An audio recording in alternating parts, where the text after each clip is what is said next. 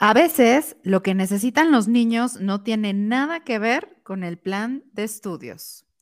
Bienvenidos a un episodio más de ¿Qué te trae por aquí? Estamos felices yo de regresar con ustedes porque la semana pasada tuve que abandonarlos por cuestiones de salud de mi hija Paula, pero ya estoy de regreso con toda la energía para grabar con mi querida Sam. ¿Cómo estás, querida?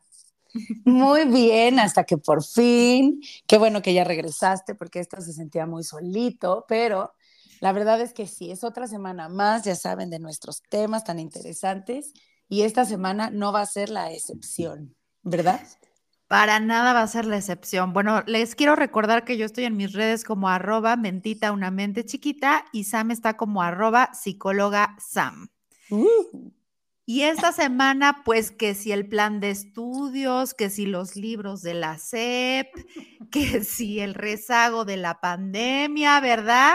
Pues aquí tenemos a nuestra querida invitada que es cofundadora de Ludica Preescolar y Primaria Artística AC, una institución que, se, que basa su modelo pedagógico en la enseñanza a través de las artes institución en la cual ha ocupado el cargo de coordinadora académica desde el año 2009 y dentro del cual ha dirigido diversos programas académicos de historia del arte para niños, filosofía para niños, literatura y lenguajes artísticos dentro del aula, diplomada en procesos de enseñanza constructivista, matemáticas constructivista, filosofía para niños, historia de México y reentrenamiento de trastornos de déficit de atención e hiperactividad.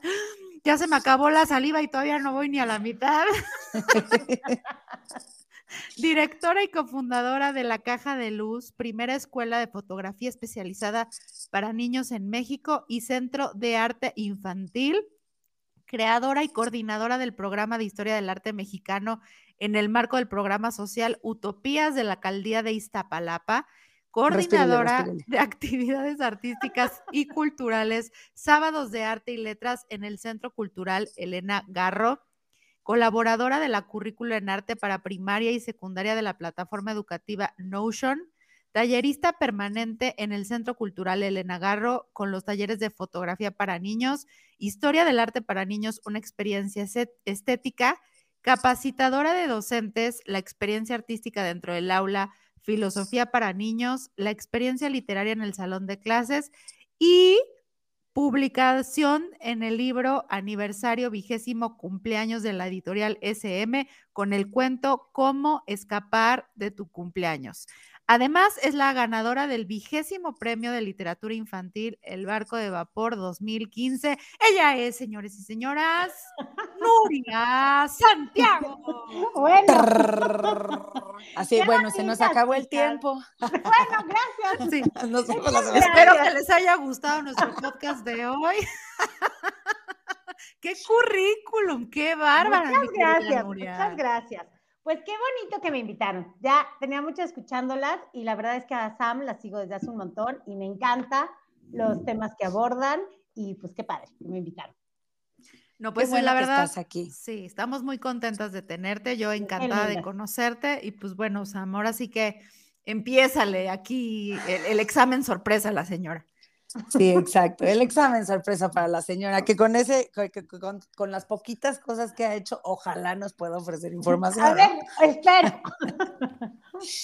Oye, Nuri, pues, pues cuéntanos, porque sabemos que la educación para, para todas, todas y todos los que nos, los que nos escuchan es algo que es verdaderamente relevante y es algo que en los últimos años hemos podido como cuestionar mucho más, ¿no? Cuestionar nuestra, desde nuestra propia educación hasta la educación, digamos, académica en este sentido, que queremos darle hoy en día a nuestros hijos, ¿no? Entonces, ¿qué em, en tu, ahora sí que en tu perspectiva, ¿qué tanto, qué tanto impacta, por ejemplo, el tipo de, el cambio en la educación que existe hoy en día en los niños? Ay, es un tema bien grande para empezar, así como, ¿tienen tiempo? Bueno, eh, quisiera como empezar con esto que, que, mencionaba Sam, como de en este último tiempo hemos tenido un poco más de posibilidades o hemos estado más atentos a la educación de nuestros hijos. Y creo que que, bueno, hay muchas cosas terribles de la pandemia, por supuesto que no vamos a andar en eso, pero creo que una cosita que a lo mejor no hemos terminado como de acomodarnos y que está muy bien es la posibilidad que nos dio la pandemia de justo, de, ah, caray, a ver cómo le están enseñando a mis hijos, porque muchas veces entramos a ciertas escuelas porque eran, bueno, altamente constructivistas, bla, bla, bla, bla, bla, y cuando pasamos a la parte en línea, que por cierto, nadie estábamos preparados, empezamos a cuestionarnos cosas, ¿no? Así como, ah, caray, pero esto no es constructivismo.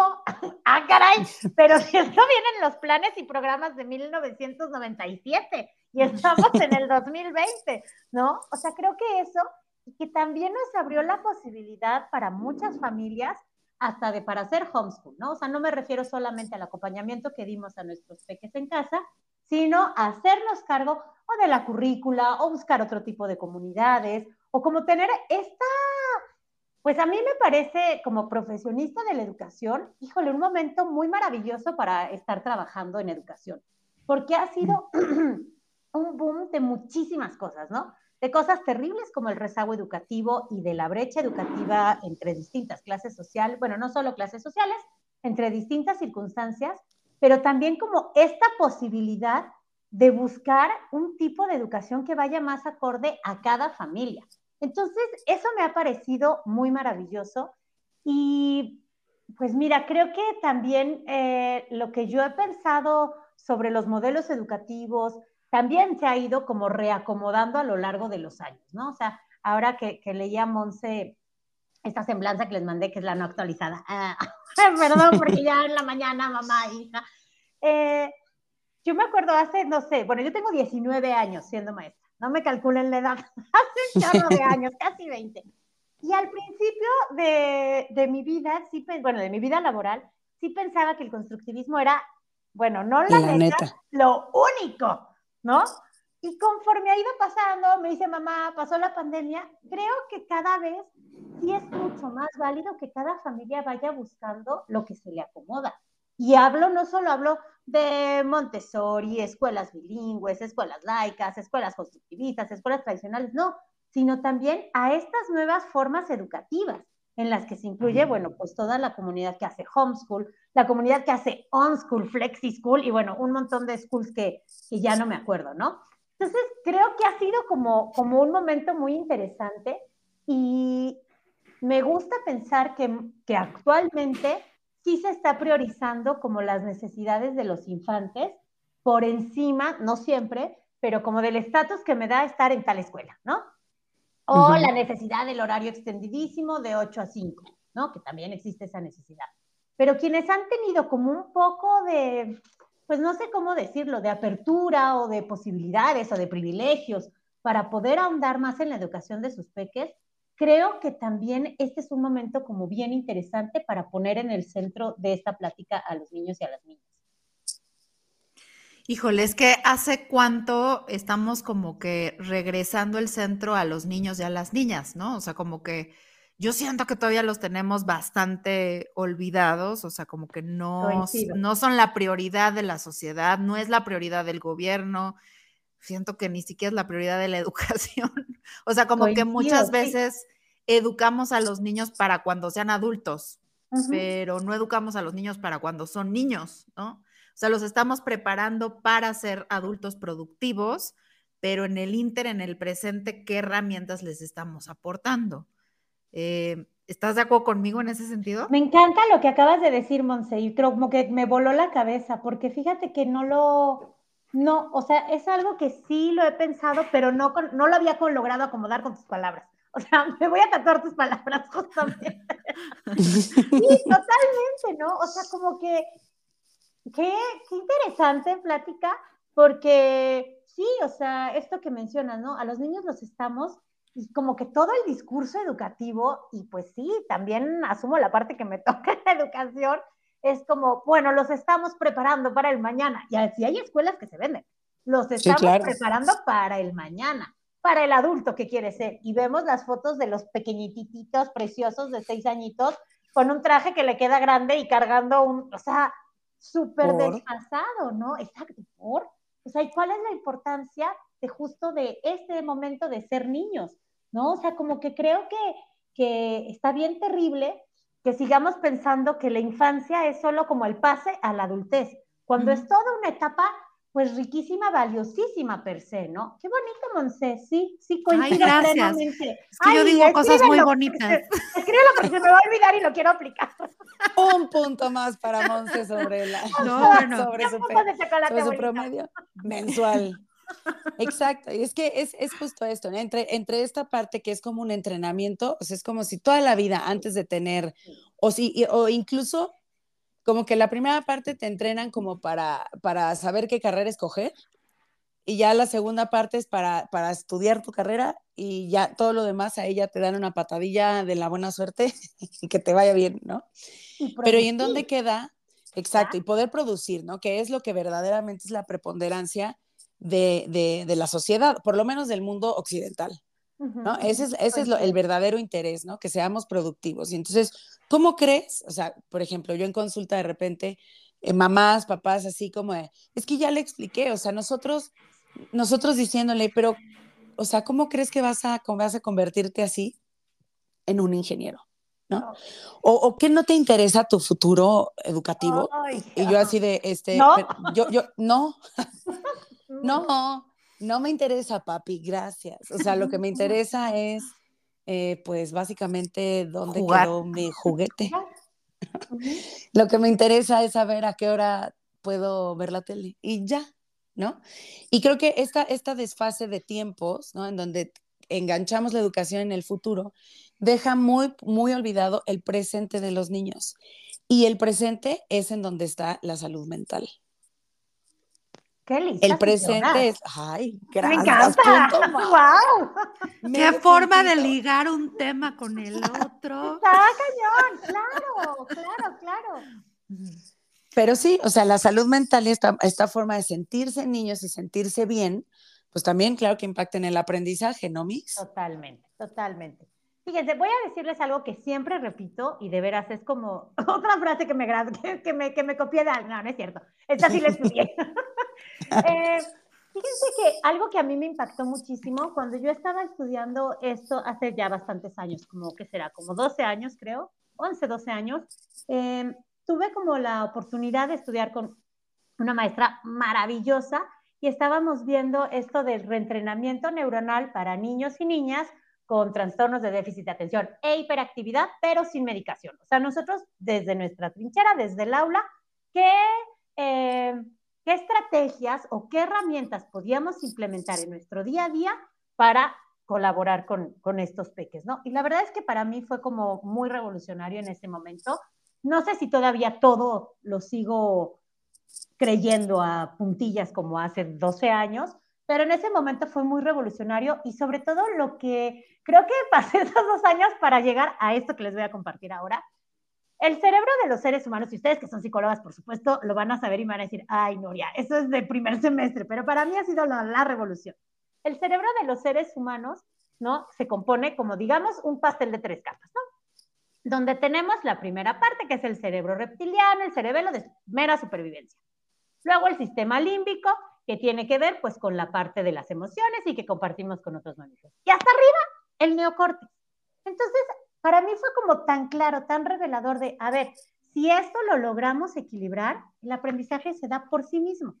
Exacto. O sea, si nosotros logramos crear entornos seguros, saludables, amorosos, donde se sientan validados, donde quepa la risa, donde quepa la diversión, donde quepa el amor, donde quepa la curiosidad, la duda, van a aprender a pesar de nosotras, a pesar de los errores que podamos tener. Entonces, a partir de que, mira, hasta me pongo chinita porque veas, fue muy emocionante para mí ese descubrimiento. A partir de que yo llego, eh, pues a esta lectura, a este descubrimiento, de veras fue como si me hubiera caído todos los 20 y se me hubiera abierto, yo qué sé, el tercer ojo, lo que sea. porque fue como, wow, claro, porque empíricamente, a mí a mí sí me ha gustado mucho mi profesión. O sea, yo desde los 22 años, de verdad sí he disfrutado mucho ser maestra. Sí es algo que, que, que, genuinamente me ha llenado y me ha gustado muchísimo. Y, empíricamente, como, claro, tenías como ciertas, eh, pues sí te dabas cuenta, ¿no? Que entre, que dependía mucho el clima del aula tú, pero son cosas que vas aprendiendo sobre la marcha, que no necesariamente nos forman como maestras con este pensamiento. Entonces, conforme yo voy creciendo y abro la caja de luz hace casi 10 años, eh, la caja de luz es un laboratorio pedagógico, tal cual. Me tardé muchos años en decir, ay, ¿cómo me voy a llamar? Pues sí, porque lo que yo hago es justamente esta parte de innovar la educación. Y hemos tenido mucha suerte yo y por supuesto el equipo que me acompaña en toda esta labor, porque hemos colaborado con muchas instituciones, con la alcaldía de Iztapalapa, con Notion, con muchas empresas, hemos creado eh, y desarrollado programas educativos que han tenido impactos muy grandes, ¿no? Era lo que mencionábamos hace un ratito en la pandemia, hasta mil familias tuvimos en un programa de arte. Y justo fue como esta parte de, a ver, ¿qué vamos a, o sea, cuál puede ser eh, o cuál es mi propuesta educativa? Y él se basa en eso, o sea, ¿cómo vamos a lograr que, la, que los temas académicos sean disfrutables? Y con toda esta parte que, como en mi primera parte, digamos, en los primeros 10 años de mi labor, que tenía mucho que ver con la creación artística, fue como, a ver, a ver qué pasa si metemos a la licuadora matemáticas y arte y le damos un y a ver qué pasa, ¿no? Y nos hemos dado cuenta que es maravilloso. ¿Por qué? Porque estás validando también el producto que ellos están creando, ¿sabes? O sea, y que era lo que hablaba ayer con Sam, que estábamos charlando por teléfono. Eh, creo que muchas veces el gran problema, no sé si el gran, uno de los grandes problemas, sobre todo en la parte de las matemáticas, es que los niños y las niñas se sienten incapaces, se sienten desvalidos frente al profesor, frente a esto, porque no lo entienden, ¿no? Y entonces es como, ¿qué?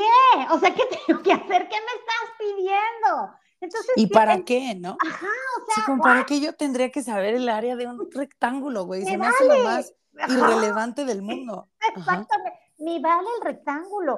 Y además con toda esta carga de, además es que no sabes por qué eres burro, es que no estás poniendo atención. Yo me acuerdo cuando yo estaba en prepa, estuve en una escuela de monjas y eran muy malísimas, malas, malas de verdad. Y de verdad que yo llegaba todos los días a álgebra así de, con la consigna de, me cae que no voy ni a parpadear porque no voy a, o sea, porque quiero entender. Y no entendía. O sea, y, y me sentía súper mal y súper insuficiente porque yo decía, pero sí me tuve que haber distraído. Jamás se me había ocurrido cuestionar que a lo mejor ese método de enseñanza súper ultra mega turbo tradicional, donde lo más importante era la altura de la falda, no era para mí, ¿no? Entonces, cuando llego ya a esta adultez y empiezo a tener como la posibilidad y pues la verdad la gran fortuna de tener niños y niñas en situaciones súper ultra mega turbo diversas, o sea, diversas me refiero, por ejemplo, durante la pandemia, pues nosotros veíamos a los peques, ¿no? Y tuvimos muchos programas en línea. Entonces teníamos peques que estaban tomando su clase en el mercado, porque sus papás posiblemente tenían un puesto en el mercado. Comparado y en el mismo grupo con los peques que estaban, no voy a decir nombres de escuela, pero bueno, en estas escuelas que son carísimas, bilingües y, y así.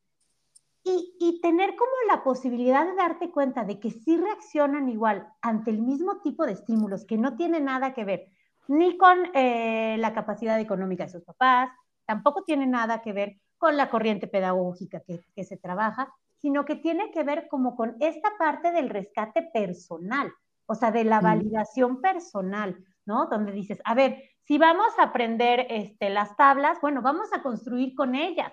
¿Y cómo las presentas? ¿Y cómo le quitas también todo el yugo a las tablas de multiplicar? Porque les hago exámenes sorpresas, decir que memorizar. No, no las tenemos que memorizar.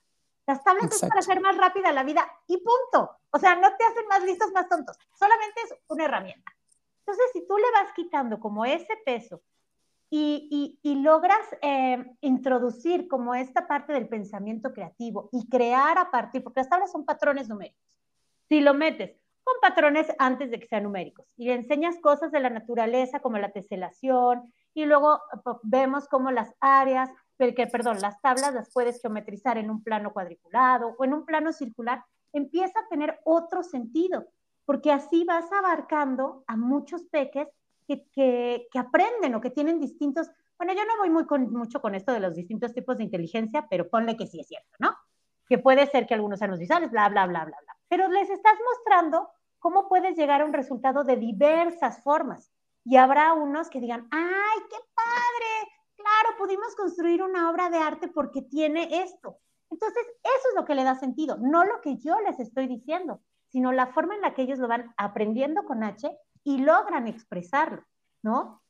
Entonces, ese ha sido como, creo, como el eje conductor de estos nuevos programas. Monse, si tienes una pregunta, levanta tu mano, porque estás en clase. Estás con la misma. Oiga, Miss, este, ¿por, qué le ¿por qué le das tanto enfoque a la parte artística? O sea, ¿por qué todo tu trabajo está relacionado con la parte artística? Ay, qué buena pregunta. Espero no. Ay, bueno, bueno. Hoy estoy on fire. ¿eh? Hoy estoy on fire, Montserrat, este vez. Bueno, para mí, y esto por supuesto va a título personal, mm, yo no solamente trabajamos en Caja de Luz, no solo trabajamos la parte artística. A mí personalmente es la que más me gusta. Nosotros trabajamos todo el modelo estilo. Pero claro que uno no es, es, experto en todo. Entonces está la gente de robótica que, bueno, creen que eso es por ahí, tiene que ser todo, todo, todo. Yo, como soy más antigua que ellos, creo que la parte artística, o sea, considero que la creación es algo inherente a los seres humanos. O sea, es algo que, pues desde que los seres humanos somos seres humanos o desde que somos homínidos, no lo sé, esta parte de cómo puedo expresar el mundo que me rodea, o sea, cómo soy capaz de integrarlo a mí y expresarlo, me parece bien importante. Entonces, me parece, por ejemplo, en esta parte de las matemáticas, que es lo que mencionábamos, que si las matemáticas logramos que tengan un sentido y equilibrar como todo este estrés, que es las matemáticas, el pensamiento abstracto, que es complejo, o sea, llegar al pensamiento abstracto sí nos requiere de entrenamiento. O sea, no solamente es como, ay, ya, porque en preescolar hicieron palitas y palitos y bolitas, ya llegamos. No, el pensamiento abstracto además es delicioso. ¿Por qué? Porque les permite y nos permite como crear lógica, eh, imaginar diversos escenarios, o sea, es como súper, súper rico. Y si este pensamiento abstracto lo logramos equilibrar con el pensamiento creativo, me parece que es una bomba. O sea, me parece que es como, claro, le estamos dando salida a todo esto que nos estamos cocinando en la cabeza. Bueno, ¿cómo me lo voy a poder explicar? Ah, claro, ahora es más fácil porque ya veo que las tablas, por decir el mismo ejemplo, ¿no? Y no salirme como de la línea, este, se pueden ver también de esta manera. Por eso, ¿respondí bien, señor? Respondiste perfectamente bien. y con esto que estás diciendo, o sea, como que me viene a la mente también que el arte, pues, es como un idioma muy universal, ¿no? O sea, como o sea, me es más fácil entender el arte que las matemáticas, pensando en, idiomas distintos, ¿no? Y que a la vez es bien diverso también, ¿no? O sea, como ir incrementando los acervos visuales y de pensamiento de los niños y de las niñas con estos lenguajes, ¿no? También como que creo que, les, que nos permite a todos los humanos como, oye, también existe toda esta diversidad. Entonces estás equiparando el lenguaje visual con el lenguaje matemático. Entonces, de esa manera le estamos quitando como este peso así aplastador a las matemáticas, pues sí son un lenguaje más. Porque también otra cosa que quiero mencionar, y que esto sí me gustaría mucho que quede como muy claro con las mamás y papás que nos oyen, que en primaria, en lo que se enfoca eh, el área de matemáticas en primaria es en aritmética. Y las matemáticas son como un árbol gigante y la aritmética es una ramita. Tampoco quiere decir que si tu peque no es buenísimo en aritmética, no va a lograr lo demás. Claro que no, son como muchísimas áreas. Entonces, más bien, dar esta apertura, ¿no? Al desarrollo del pensamiento lógico, a la aritmética, a la geometría, a ejercicios prealgebraicos, les va a mostrar como toda esta diversidad en la cual podrán encontrarse. Y no solamente, ay, es que no sabe dividir. bueno, pues, a ver, es que si no, empecemos como desde el inicio, ¿no? Porque todos estos procesos aritméticos también van como desde el inicio en procesos que no tienen que ver con los números, ¿no? Por ejemplo, patrones y secuencias. Ah, pues los patrones y secuencias que empiezan en preescolar, bolita, palito, amarillo, naranja, eh, yo qué sé, ¿no? Así. Después serán patrones numéricos, pero también se encuentran en la naturaleza. O sea, como no verlo como solamente una parte abstracta y ya. No, en un cuaderno, ¿no? En un cuaderno y además con tres números y con el examen sorpresa y tache porque todo lo haces mal. Ay, sí. es como demasiado peso para un niño de ocho años, ¿no? Totalmente. Sí, y que aparte es, ah, perdón. No vas tú, vas tú primero. Me dices que levante la mano y luego me interrumpes, pues. Me, ya me van a sacar. nunca, nunca. Aquí en mi aula nunca. Oye, este, Miss Nuri, ¿y qué pasa cuando, o sea, porque esta, esta parte de, de, poder, por ejemplo, ver una tabla de multiplicar, o sea, si a mí me lo hubieran enseñado, posiblemente sí sería ingeniera, ¿no? Claro. O sea, a mí esas cosas me, me súper fascinan, ¿no? Nunca fui bien en matemáticas, o más bien eso fue lo que me hicieron creer. Total. Y creo que es, es precisamente ese el meollo del asunto, ¿no? En donde, hasta qué punto lo que viven los niños en su casa, eh, la educación que tenemos, la diferencia en la formación académica que tenemos nosotros, puede llegar, como decía, a, a lo mejor hasta mocharles un cacho de aprendizaje e incluso de lo que ellos piensan de ellos mismos. Uy, pues mira, la verdad es que mm, yo no quiero ser alarmista, ni mucho menos, porque creo que los niños y las niñas han sobrevivido a sus papás y a sus mamás a lo largo de los siglos y los milenios, ¿no? Y no sé, todos, o sea, todos tenemos una historia terrible de la infancia, que haya sido no haya sido terrible, es la que, la que nos cargamos, ¿no? Pero creo que, pues que sí, ¿no? O sea, porque justo, y creo que no solo tiene que ver como con la educación, más bien creo que no tiene que ver solo con la educación, sino con, ¿qué será? Como con las formas y con la etiqueta que le vamos poniendo a ellos y a ellas, ¿no? Porque si en un salón, o sea, porque si nosotros estamos como en esta educación, a ver, ¿cómo lo diría? Aritmético centrista, ah, me la acabo de inventar, ¿no? Donde solo los que son buenos en matemáticas son los listos. Y a lo mejor tienes a alguien que es un talentazo, yo qué sé. En historia. en historia, y le encanta, pero es malo en matemáticas. Ah, no. O sea, ya por ende, ya, ese quedó fuera del cuadro de honor. O sea, el cuadro de honor, ¿cómo puede seguir existiendo el cuadro de honor? Por el amor de Dios. Gracias por decirlo. Cosas como de este estilo, o sea, que no tiene que ver con, ay, eh, con la educación per se, o con los planes y programas, o con este libro, sino cómo estamos abordando estos materiales y cómo, nuevamente, estamos viendo a nuestros peques, ¿no? A lo mejor hay alguien, como decimos, que es buenísimo en historia. Bueno, pues entonces que él se haga cargo, yo qué sé, no, no tengo ni idea, ¿eh? estoy hablando al azar, de las efemérides porque realmente le interesan para el periódico moral, ¿no? O los que son buenísimos en matemáticas. Bueno, o sea, ¿cómo vamos a lograr hacer que nuestras aulas sí se valoren todas las inteligencias, se valoren todas las asignaturas y por ende se valoren a todas las personas que forman parte de un aula, ¿no? Sí, ahorita que dices eso, por ahí leí una frase, ya no sé ni de quién, que justo decía, ¿no? Si tu hijo es muy bueno en historia y es malo en matemáticas, en lugar de meterlo a clases de matemáticas, mételo a clases de historia. A clases de historia. Claro, justo hacemos todo lo contrario. O sea, yo toda la primaria, secundaria y prepa me la pasé en regularización de matemáticas, física y química en las tardes. Y no, y sigo sin aprender nada. Yo también. Yo también. No te creas que hoy soy un as, ¿eh? O sea, sigo sacando la calculadora de mi celular después de tanta regularización. Entonces, sí creo que la verdad tiene un gran impacto como lo que nos hacen creer, eh, tanto maestros como nuestros papás, de que, para qué eres bueno, para qué no, si eres listo, si, si no. Yo durante muchos años creí que yo no era una persona inteligente Hmm. Hasta que en la carrera hice un, examen de coeficiente intelectual y saqué superior a la norma y dije, esto está mal, o sea, se equivocaron. o sea, ¿cómo? Y a partir de ese momento, fíjate qué chistoso, ¿no? Como que empecé a creer más en mí y en, las capacidades que tenía, pero, o sea, muy fuerte, la verdad, como toda esta parte. Y, y, y, a eso iba mi pregunta, Nuri. O sea, ¿tú crees que por ejemplo, ayudaría más tanto a nuestro aprendizaje como hasta a nuestra salud mental, como eliminar las calificaciones de nuestras vidas, o sea, dejar de ponerle un número a lo que sabemos? Qué buena pregunta. Mm, pues no lo sé.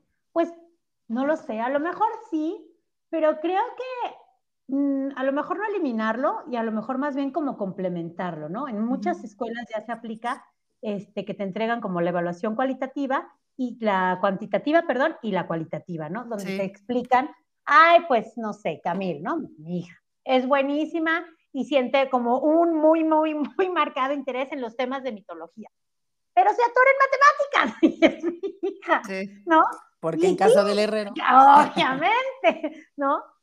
Entonces creo que eso más bien, eh, no sé, Monse, más bien creo que no es solamente un tema de las matemáticas, creo que es un tema más profundo de realmente ver a nuestros hijos y quitarnos, bueno, hijos o estudiantes o alumnos o nietos, o sea, como la visión que tenemos los adultos de lo que creemos o queremos que sea este pedacito de persona, porque aparte salió de mí y yo, el mundo me ve y este es mi, ya que sé, ¿no? Lo que, lo que todos proyectamos en los niños, que es inevitable, creo que más bien sería eso, porque las calificaciones se han vuelto como esta competencia a veces hasta de las mamás o de los papás. Señorita Samantha, dígame. Muchas gracias. Ahora sí levanté mi mano, maestra. Fíjate que esto, esto que, que, que, dice Monse en las calificaciones, creo que justo es, es, que complementaste con esta parte de la competencia. Quizá es, es el enfoque, es justo, tendrían que servir, si hubiera una, una evaluación cuantitativa y entonces si vas en el nivel 1 en lugar, o si vas en el nivel 5 en lugar de haberte sacado un 5, ¿no? Como que tendría que ser una cuestión en donde los niños, obviamente, de acuerdo, acorde a su edad y a su momento de, de desarrollo, supieran en qué parte del, de, en qué, en qué parte del proceso van. Me encanta eso, claro. es como para que tú sepas si, si a lo mejor le tienes que meter más para lograr este objetivo que es para ti. Porque creo que esta parte de la educación en donde, por ejemplo, el cuadro de honor. Total. Es, es, una cuestión, el cuadro de honor, en donde, claro, tienes cierta o tienes mucho reconocimiento social, académico, social de tus maestros, de tus papás, de la, la, la de todo mundo, pero nunca sabemos lo que, lo que pasa un niño o niña para lograr llegar al, al, cuadro de honor. Sí no sabemos o cuántas y cuántos de nosotros no teníamos o éramos, digo en mi caso no, pero sí teníamos amigos en donde más bien, si se sacaban menos de nueve, mm. la que les tocaba. Ay, qué dolor. Entonces, que te festejen todo, todo lo que te duele, eso es tremendo. No, a mí me parece que eso es tremendo. Entonces, no sabes lo que en realidad le cuesta a un niño estar en el cuadro de honor y Peor aún lo que le va a costar si sale del cuadro de honor. Qué fuerte, Sam, totalmente. Y fíjate, yo eso ni siquiera lo, lo, había reparado, ¿no? O sea, a mí me parece arcaico el cuadro, de, el cuadro de honor, pero con la mirada en los que no logran entrar, no en la mirada de los que están y tienen que permanecer. Imagínate qué estrés, claro, y luego hablamos de, ay, la salud mental de los adultos es bien frágil. ¿A poco? No shit. ay, qué raro. Y porque así no, no me dejaron estudiar lo que yo quería, me dijeron que me iba a morir de hambre. ¿Por qué, ¿Por qué habrá tanta depresión hoy en día? Eh, o sea, ¿en serio?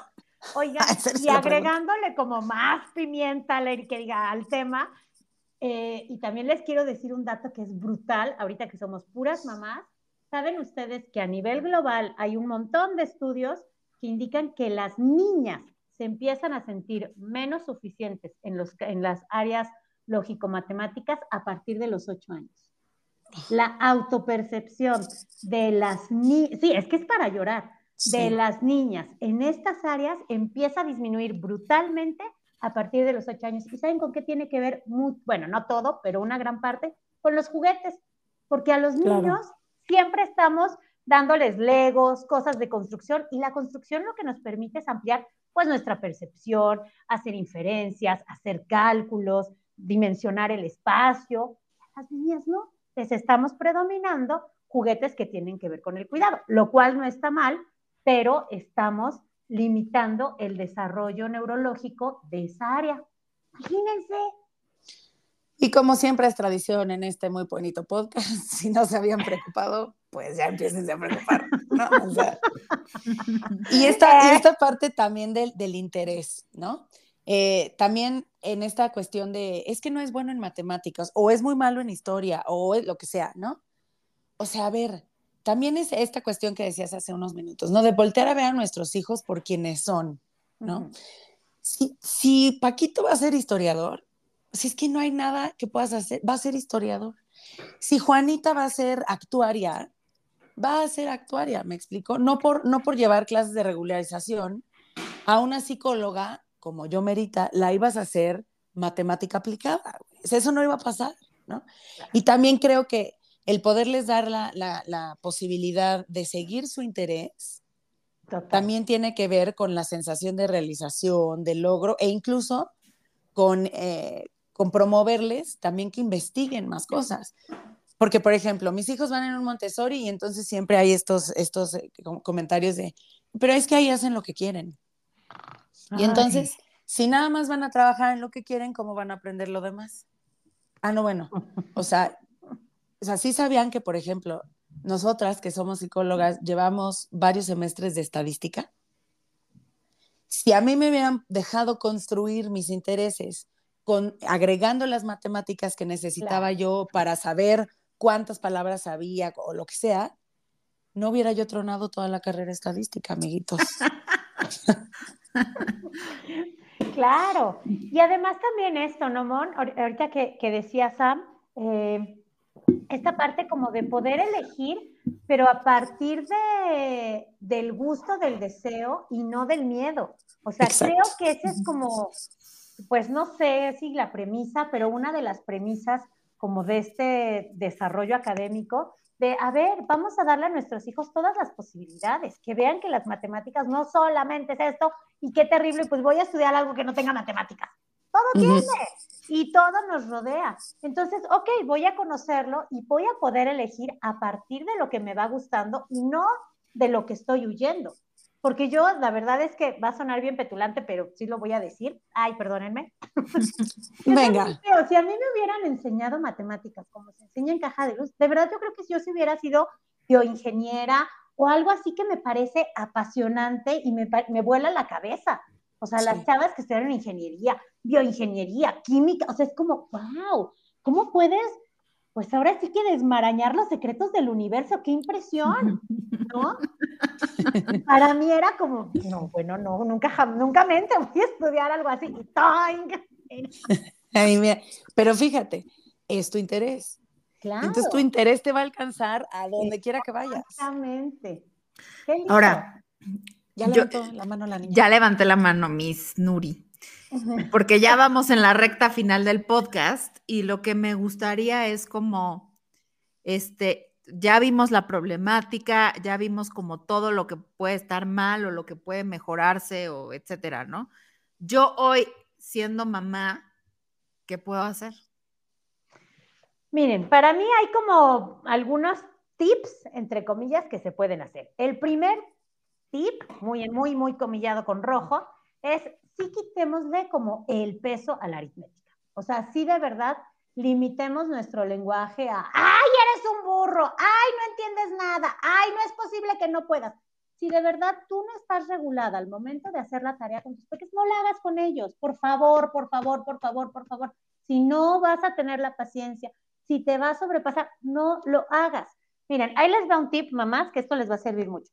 Las tareas para que sean muy eficientes tienen que ser actividades de máximo 15 minutos y las tareas están hechas para fortalecer la autonomía, no para ver los temas que no se vieron en clase, no para reforzar académicamente, no, solamente son para ser autónomos a nuestros peces. Gracias, Nuri. Estoy a punto de darte un beso en la boca.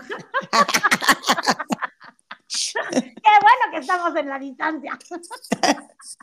Exacto, o sea, si tú no vas a poder con la tarea, no la hagas, ni te acerques, o sea, eso. Déjalos en como, Exacto, ese es el primeritísimo y así, hasta arriba que yo les querría decir. Después, el siguiente que tiene que ver como mucho más con el disfrute. Miren, por ejemplo, hay muchas actividades, bueno, ah, como les decía, todas las actividades de primaria están, o sea, a ver, voy por partes. Eh, la educación básica que abarca preescolar, primaria y secundaria en nuestro país lleva un eje conductor. La verdad es que está muy bien planteado, ¿no? En por lo menos en matemáticas, las líneas estratégicas son muy claras. Entonces, si tienes curiosidad, tienes ganas, te da tiempo, métete a Google y ve cuáles son las líneas estratégicas de preescolar. Así, y vas a encontrar clasificación, seguir patrones, recolectar información. Todas esas cositas sí las puedes trabajar en tu casa, no numéricamente, o sea, pero sí puedes ir fortaleciendo eh, ¿cómo se llama? El pensamiento lógico matemático de tus peques. Desde la clasificación, ahí vamos a clasificar estos cubiertos. Ahí vamos a pesar cuando va, o sea, si tienes tiempo, tienes paciencia, bueno, ya no me acuerdo, todavía hay, es que ya pido el, súper siempre, ¿hay básculas todavía, todavía en el súper? Sí, sí hay. Sí hay. En las frutas, en las frutas y verduras. ni me acuerdo, hace años que no voy al súper. Bueno, pues ármate de paciencia y diles, méteme en esta bolsita un kilo de manzanas y quítale una. ¿Cuánto fue? O sea, estas microestrategias que podemos aplicar en nuestra cotidianidad son deliciosas. Juega Lego con tus peques, eh, jueguen, por ejemplo, a armar modelos, hacer sombras chinas que se copian, o sea, todas estas cositas que van a fortalecer el pensamiento lógico matemático de tus peques, lo va a fortalecer más que las dos horas que te vas a pasar preguntándole la tabla de 8 por 7, que nunca se van a saber la de 7 por 8, señoras. O sea, ya. Yo sí me la sé, mis. Ok. Me costó dos años en terapia, pero sí me la sé. 8 por 7, nunca, ¿no? Si tienes un poco de curiosidad, no va a servir de nada que le compres la tabla pitagórica y el no sé qué y lo pegues. No sirve de nada. Así, por favor, omiten las tablas pitagóricas del refri, omitan las tablas pitagóricas del coche, las canciones, no va a servir de nada. Pero sí puedes, a partir de la tabla pitagórica, a lo mejor, a lo mejor jugar un día con él o con ella batalla naval.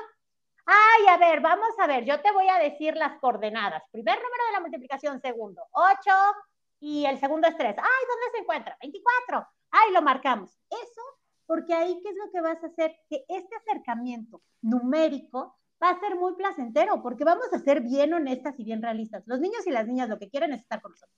O sea, sí. no, o sea, sí, claro que quieren el Xbox, la My Little Pony, bla, bla, bla, bla, el, todo eso sí lo quieren, claro. Quieren ver la tele, por supuesto. Quieren jugar videojuegos, claro. Pero lo que más quieren por sobre encima de todo eso es agradarnos. Imagínate qué fuerte y qué gran labor tenemos como mamás. O sea, estas personas creen que somos lo máximo y nos quedan bien poquitos años para que crean eso, no lo echemos a perder.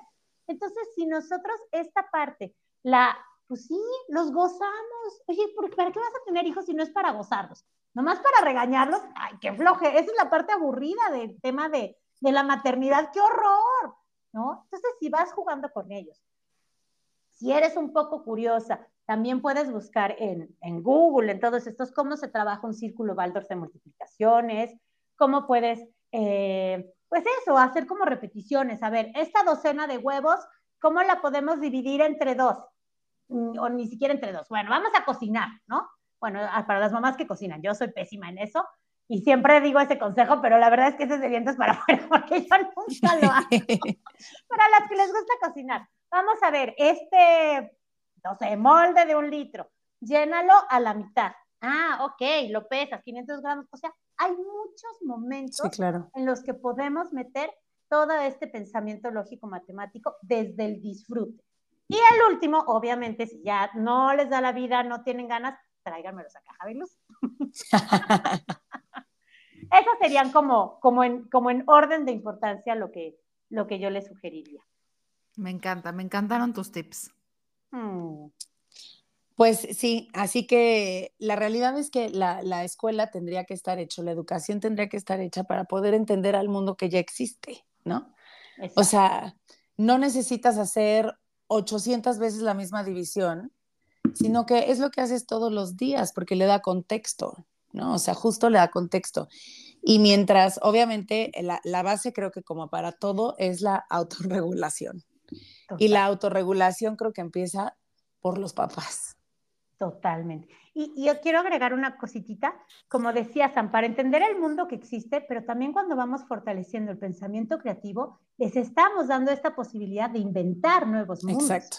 Del que, todavía no existe. Exacto, que me parece alucinante con la realidad que estamos viviendo ahorita de las inteligencias artificiales, de, bueno, ya la banda que está en el espacio haciendo cosas, cosas que a lo mejor nosotros de niña, pues como que no nos las hubiéramos imaginado. ¿no? Claro. Lo que increíble. Está loquísimo, claro. A mí la verdad es que me da mucha emoción como que ver cómo se va a ir transformando el mundo, ¿no? O sea, a mí sí me gusta mucho la tecnología y todo eso y digo, ¡ay, qué viene, qué emocionante! y pues todo eso salió del cerebro de un humanito, ¿no? O sea, todo lo que estamos viviendo salió del cerebro de una persona que en algún momento fue niño, que en algún momento estuvo haciendo cosas creativas en su casa o en la escuela. Entonces, es padrísimo pensar en eso. Yo, la verdad, Nuri, me quedaría una hora más aquí contigo. Todavía tengo muchas preguntas que hacerte. Sin embargo, se acabó. ¿A dónde irá? Voy a cantar las golondrinas. No, Sam, qué invitadas a él, la verdad. Te agradezco mucho tu, tu tiempo, Nuri. Estuvo muy interesante el podcast de hoy. Muchas gracias. Yo fascinada. Así que ya saben dónde buscarla. Cuéntanos de tus redes sociales, Nuri, por favor. Estamos en todas las redes sociales como La Caja de Luz. En Facebook, La Caja de Luz, eh, igual, en, ¿cómo se llama? Instagram, La guion bajo, caja, guion bajo, de guion bajo, luz. Perdón, es que ya estaba ocupado la caja de luz completo. no me dio para más creatividad. En TikTok, que soy muy porque hashtag señora, pero también estamos en TikTok. Y tenemos un grupo donde compartimos como mucha información que se llama Homeschool Tips, también está en Facebook. Eh, compartimos información. En nuestras redes muchas veces van a encontrar como algunos tips gratuitos y algunas clases gratuitas que pueden trabajar con sus pequeños. Ah, y la web www.lacajadeluz.net. Buenísimo. Pues muchísimas gracias, Nuri. Recuerden que a nosotras nos pueden seguir en arroba mentita, una mente chiquita.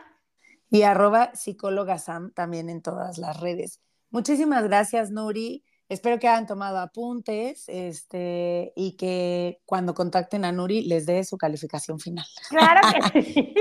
Pues muchas gracias, chicas. Qué gran placer compartir con ustedes. Oye, Nuri, y nada más para cerrar, yo quiero ir al tour de leyendas que tienen del Día de Muertos. pues échame un WhatsApp. Es que, bueno, es que ya sería para otro post. La caja de luz, bueno, es como, digamos, como el holding, digamos. Bueno.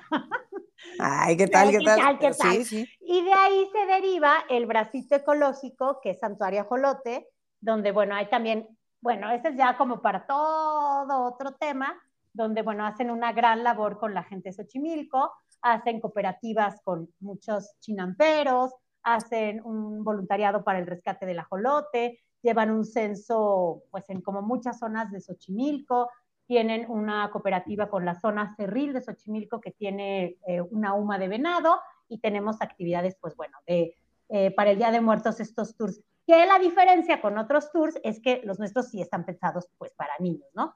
Va en el, en uno van a la Isla de las Muñecas y va pues un colaborador disfrazado ahí de, no sé, como de algo así medio raro, y en el otro van al ajolotario y va una actriz muy bonita disfrazada de Catrina y les va contando. Están muy divertidos y están muy pensados para peques.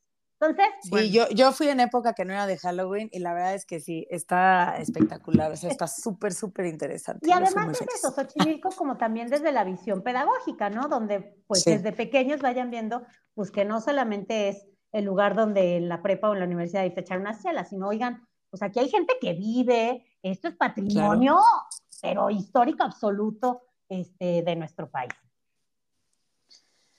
Así es, así que ya saben también para esta muy bonita época, no se lo pierdan.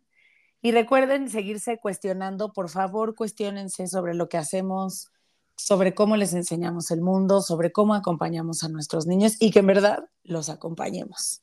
Así que nos vemos la semana que viene con otro super tema y recuerden calificarnos, compartirnos e incomodarse con nosotras. Gracias, Nuri. Gracias, Monse. Les mando muchísimos besos. Muchas gracias. Yo corro porque tengo taller. Cuídense. Bye. Gracias. Bye, bye.